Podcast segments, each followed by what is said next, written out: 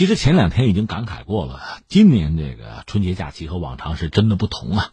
我们就不用说这个新型冠状病毒让大家感受到的这种焦虑，它对我们的生活啊、生活的习惯状态产生了非常大的改变。你说戴口罩吗？不仅如此吧，我就说说我啊，我就说说我的家庭啊，有个小孩子上初中小学生嘛，人家的体育老师通过网络给留的作业，昨天晚上我陪着一块完成的，干嘛呢？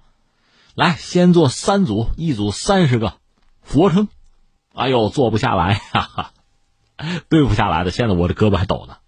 另外，咱们也得做点公益啊。那我是搞播音的嘛，我们这个小区警告全体居民，有点通知啊、提醒啊，我来啊。就说刚刚接到一个电话，我父母呢也在这个城市生活，我们没有在一起吧。他们所在的那个小区，一个工作人员非常负责任给我打电话。这大家都知道，问点什么吧？那家里什么人呢？是不是刚从外地来啊？出没出门啊？和什么人接触了？体温正常吗？健康状况如何？就这些问题。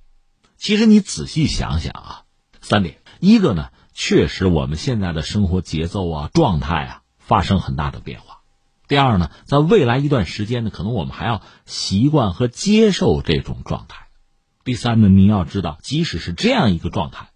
很多人在付出巨大的努力啊，所以我很赞赏网上很多朋友的那个倡议，就是我们别给大家添乱，我们家里好好宅着。我是想我们的节目也能成为大家生活中的一部分吧，每天陪伴大家，关注我们感兴趣的，议论我们关注的，我们健健康康的，我们积极进取的度过这段特殊的时光。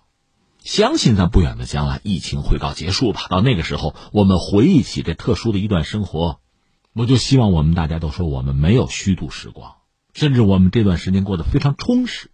我们的家庭成员之间是前所未有的，有更多的交流和相互的陪伴。我们甚至有点怀念那段时光，应该是这个样子吧。所以你看，我们做一个约定啊，从现在开始，反正每天节目在开始的时候，我向各位汇报。我最新的这个状况，所作所为，所思所想，大家有什么样的这个体验呀、感受啊，也不妨发出来，咱们共享啊。那我继续做这个广告，对我们的节目有什么样的建议和要求呢？还是两个办法，一个办法你就在新浪微博上加我 DJ 老虫，给我留言、私信都可以，这我肯定是天天看啊。另外呢，在蜻蜓 FM，我们每套节目后边，就在完整版的节目后面啊，你可以留言，我认真拜读。